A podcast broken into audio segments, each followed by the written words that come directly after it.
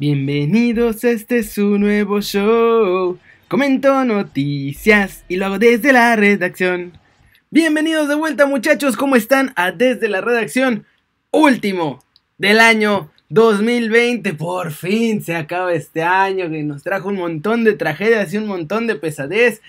Y bueno, vamos, vamos con el análisis y las noticias muchachos porque traigo algo muy especial para todos ustedes. Vi que les gustó mucho lo del top 10 de los mexicanos en el extranjero, así que pensé que este último, desde la redacción del año, pues nos lo podíamos echar más o menos igual, pero diferente. Como diría Carlos Albert, pase buenísimo, pero defectuoso.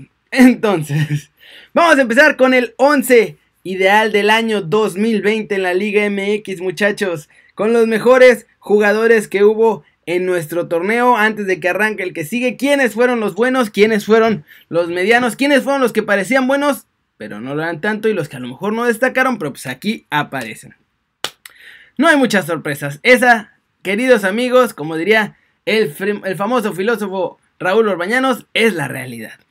En la portería, Alfredo Talavera. 95 atajadas y 6 porterías invictas en el torneo. Cero sorpresa ahí. En la central, Johan Vázquez, el mejor prospecto de defensa mexicano que tenemos en este momento, con 88 intercepciones y 44 entradas. William Tecillo de León, que tuvo 133 duelos ganados y 195 pases largos. Él era el que daba la salida desde la defensa allá en León. Y fundamental, obviamente, también para el título de La Fiera.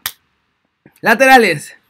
Tampoco hay sorpresa aquí. Fernando Navarro, 36 oportunidades creadas, 10 goles producidos. Sigue siendo una cosa muy extraña que no lo llamen a la selección. ¿Quién sabe qué pasa? Porque además no es que la lateral derecha de la selección mexicana esté particularmente bien cubierta. O sea, está el Chaca, pero pues, no hay mucho más. Es el Chaca y está ahí porque no hay nadie más, literalmente.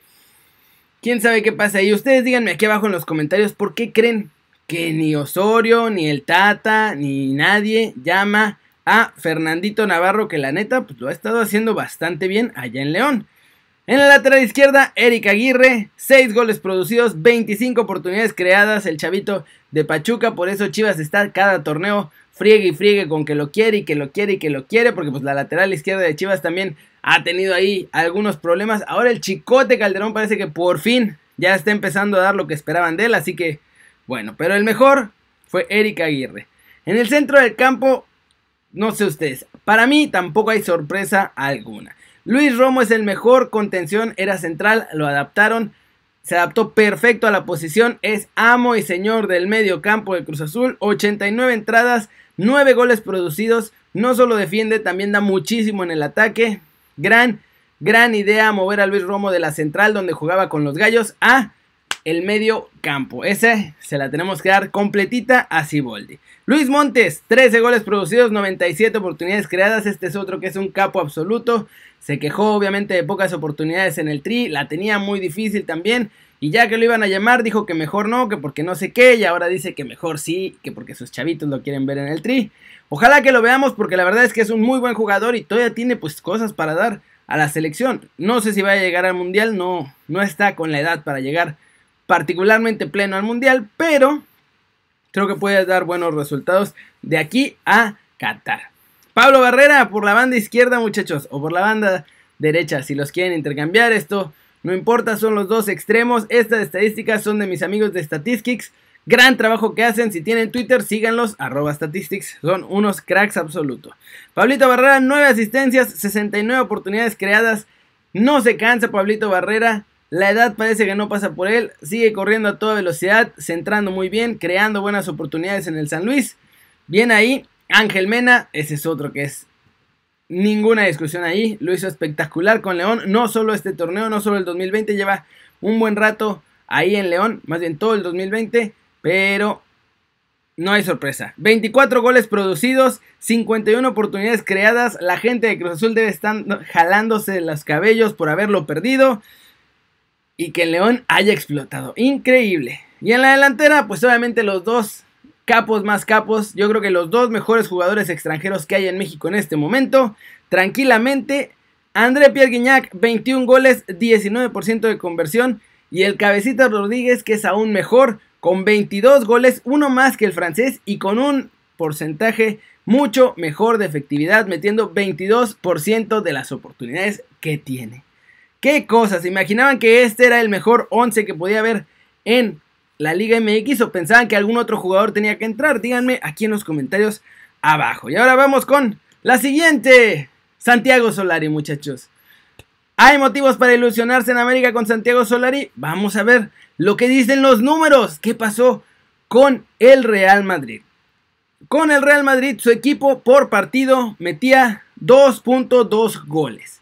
Con un expected goals, o sea, los que en teoría tendrían que haber marcado con el equipo las oportunidades y rivales, bla, bla, bla, bla, era 1.9. O sea que su equipo metía más goles de los que se esperaban de ellos. Pero ojo, ese equipo estaba lleno de figuras. Gareth Bale, Lucas Vázquez, Cristiano todavía.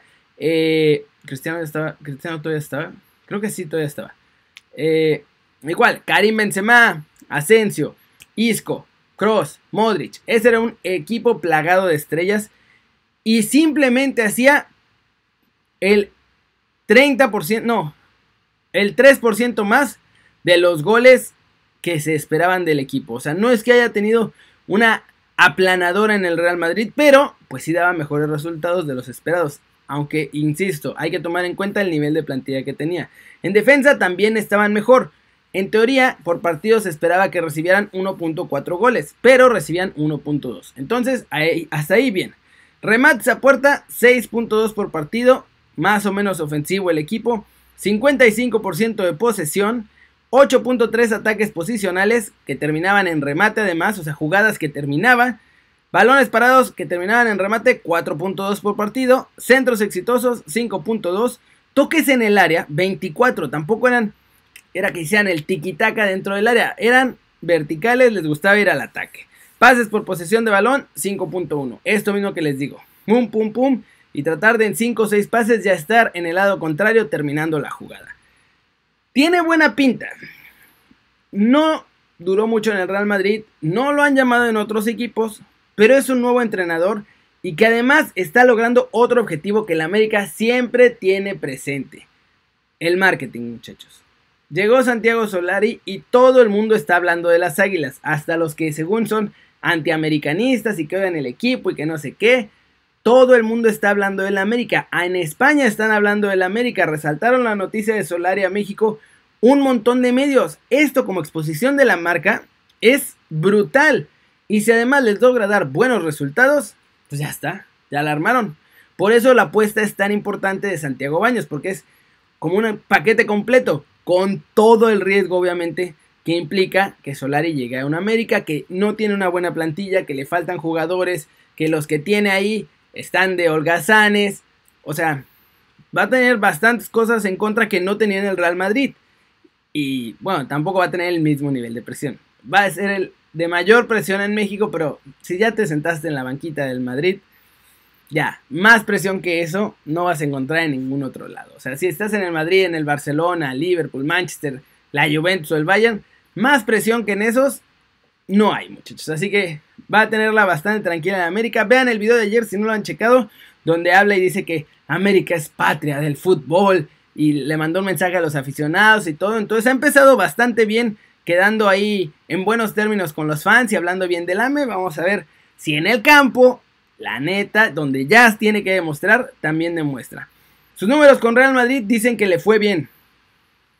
Pero insisto, no es lo mismo la plantilla que tiene América que el equipazo que tenía en Real Madrid. Y eso, al final del día, es lo más importante. La materia prima que tienes en el campo y lo que se puede hacer con ella. Vamos con la siguiente, muchachos. Y esta es importante. Tiene que preocuparse Raulito Jiménez en caso de que los Wolves fichen a Diego Costa, todo el mundo pensaríamos que sí, porque Diego Costa. Pero los números de esta temporada dicen que no debería tener nada de qué preocuparse, por lo menos hasta ahora, en caso de que lo fichara. Raulito hasta antes de la lesión llevaba 823 minutos jugados. Diego Costa casi ni jugaba en el Atlético, 208 minutos. Participó en 4 goles de los Wolves y Diego Costa nada más en dos. En la conversión sí ha sido mucho mejor Diego Costa. De las cuatro oportunidades que tuvo, dos terminaron en gol. y Raulito ha tenido muchas más chances. No significa que sean chances absolutamente ideales que todas las metes, simplemente de todas las chances solamente 18% ha convertido. Eso significa que más o menos por cada 10 tiros, Raulito hace dos goles. Más o menos, en esta temporada. 5 oportunidades creadas para el equipo, Raulito Jiménez, 4 de Diego Costa en menos tiempo, ahí sí. Pero en remates a puerta, que es lo que les digo, Raulito tiene 10, Diego Costa solamente 3. Todos estos datos son de esta temporada. Ahora, pases recibidos. Y aquí está, aquí la diferencia es brutal. 168 contra 59. Los ataques de los Wolves pasan por Raulito Jiménez y comúnmente terminan en Raulito Jiménez. Entonces, hace mucho más juego de lo que hace Diego Costa. Diego Costa es mucho más rematador. Ya le da tampoco le da. Entonces, no es que esté en su mejor momento el hispano brasileño. Raulito Jiménez sí estaba en su mejor momento, en una edad ideal para estar funcionando los Wolves. Lástima lo de la lesión, pero bueno, esperemos que regrese y que pueda seguir haciéndolo todo tan bien como lo estaba haciendo antes. Y si no, por lo menos que esté bien. Eso es lo fundamental. Y ahora sí, vámonos con los expected goals. Esta estadística de expected goals es la cantidad que se espera analizando las oportunidades, los compañeros de equipo, los rivales, los ángulos de tiro, todas las variables que pueden influir en hacer goles para un jugador. Eso significa que este 3.56 lo que dice es que a estas alturas de la temporada, con los minutos que ha jugado, en el equipo que ha jugado, contra los rivales que ha jugado y las oportunidades que ha tenido, Raulito tendría que tener 3.5 goles anotados. En la vida real, Raulito tiene 4 goles anotados en la Premier League. Eso significa que está arriba del promedio que se esperaba de él.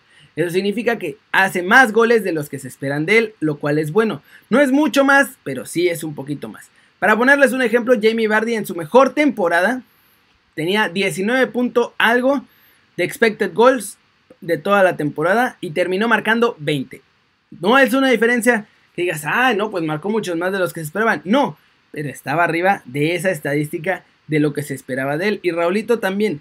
Y al contrario, Diego Costa tiene 1.45, pero tampoco es que haya brillado muchísimo y haya cumplido con estos goles que esperaban tener de él. Entonces, por lo menos por las estadísticas de esta temporada, Raulito Jiménez hace más goles de los que se esperan de él hasta antes de la lesión. Raulito Jiménez pasa mucho más en el partido, influye mucho más en el partido, le pasan más balones a él, surte más el juego. Lo único en lo que sí Diego Costa ha sido mejor es en la definición y en eso todos sabemos que es verdad. O sea, Raulito de repente falla unas que nos sorprendemos todos, pero después en la siguiente jugada se avienta un golazo. Eso quizás es algo un poquito que tendría que trabajar nuestro chavo en la definición. Sobre todo aprovechando este parón y este como, pues ahora sí que renacimiento que va a tener en, en los Wolves. Porque va a ser un parón largo y va a tener que volver a empezar a trabajar. Y entonces sería importante que trabaje un poquito más en la definición. Porque ahí sí, por ejemplo, Diego Costa tiene mejor definición que Raulito Jiménez. La cosa es que Raulito Jiménez, dentro de las estadísticas de lo que se espera de él, rinde más y da más goles de los que esperan recibir realmente de Raulito Jiménez. Entonces, no hay nada de qué preocuparnos, muchachos. Si Raulito regresa bien, vuelve a agarrar ritmo, no tiene ningún problema de salud, ni físico, ni mental, ni nada, va a estar todo tranquilo. Y aunque los Wolves fichan a Diego Costa, está muy difícil que le quite la chamba de titular una vez que Raulito esté de vuelta al 100%. Y ya la última nada más para dejarles aquí el dato. Los máximos goleadores de las 5 ligas más importantes. Estas estadísticas son de Amazon Prime Video. Yo no hice la foto, quedó muy bonita, pero es así. Cristiano Ronaldo es el máximo anotador del 2020 en Italia. 33 goles. Uno más que Robert Lewandowski en Alemania. ¿eh? Lewandowski marcó 32 goles en el año natural del 2020 allá en Alemania. Chiro Immobile lleva 27 en la Serie A. También en Alemania está Erling Haaland, que es de los top 5 goleadores en las 5 ligas más importantes, no el de cada liga. Eso significa que hasta ahorita Cristiano Ronaldo es el mejor goleador del 2020. Por encima de hasta de Lewandowski que ganó todos los premios. La cosa es que Lewandowski ganó también todos los trofeos en 2020 y por eso es el mejor jugador y este best y ganó el premio al mejor jugador, al mejor atleta y todos estos reconocimientos. Solo el balón de oro no porque no lo hicieron este año, pero si no, también lo hubiera ganado. Seamos sinceros. Y Mohamed Salah es el quinto mejor anotador de todo el 2020, muchachos. Así que ahí se las pongo. Ronaldo, puede que salga de la lluvia. Lewandowski no se va a mover del Bayern. Chiro Immobile tampoco parece que se vaya a mover del Lazio. Erling Haaland es por el que todo el mundo se va a empezar a pelear empezando el verano o por ahí de marzo ya todo el mundo va a estar tratando de agarrar esta joya noruega. Y Mo Salah, que también está ahí diciendo que hay rumores más bien de que no está a gusto en Liverpool y que si quiere ir, entonces puede ser que sea un verano movidito con dos de los cinco mejores goleadores del 2020. En, invierno no tanto, porque en invierno es más difícil que los equipos vayan por un bombazo así de este tamaño. Prefieren hacerlo en verano para que lleguen los jugadores, puedan hacer la pretemporada y entonces ya empiecen con ritmo la temporada bien y no en invierno y que lleguen así como a medias y que les cueste toda esta media temporada de adaptación y que no den resultados y entonces empieza la presión y la gente. Y entonces por eso es que normalmente los grandes, grandes, grandes fichajes pasan en verano. Pero igual han pasado fichajes importantes en invierno, así que ustedes me dirán, ¿creen que alguno de estos cambie de equipo? Que Cristiano por ahí pueda regresar a, Manchester United o que Chiro Immobile le dé la sorpresa saliendo de Italia, eso yo no lo creo. Lewandowski estoy seguro que no se mueve, está muy complicado en Bayern, no lo quieren dejar salir. Y bueno, Erling Haaland y Mo Salah estaría interesante ver a dónde podrían ir porque pueden ir pues, esencialmente a cualquier equipo porque los dos son buenísimos. Y bueno, muchachos, feliz fin de año. Espero que estén todos bien. Ya sé que se los digo todos los días en los videos, pero espero que estén sanos todos, que estén con sus familias, que la gente que quieren y, y todo su, círculo cercano esté bien y esté sano. Fue un 2020 de la verdura dura, en muchos sentidos. Mucha gente se quedó sin trabajo, muchos tuvimos que cambiar la forma en la que hacíamos las cosas, mucha gente desafortunadamente ya no está con nosotros, pero, pero a los que estamos, aquí estamos. Y ya el solo hecho de estar aquí creo que es motivo de celebrar. 2021, eh, este fin de año más bien es, es un pretexto, un buen pretexto para seguir reinventándonos. Hay que hacerlo lo más constante posible, pero si necesitamos un pretexto grande, el comienzo de un nuevo año puede ser y seguir trabajando con todo muchachos porque al final dependemos en gran medida de lo que queramos hacer. Yo tengo un tatuaje en la espalda que dice el tamaño de tu éxito será el tamaño de tu esfuerzo.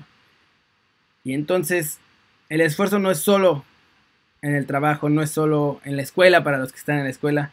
El esfuerzo es levantarse cada día y, y, a pesar de los problemas y la flojera y lo que nos pueda estar pasando, decir, chingue su madre.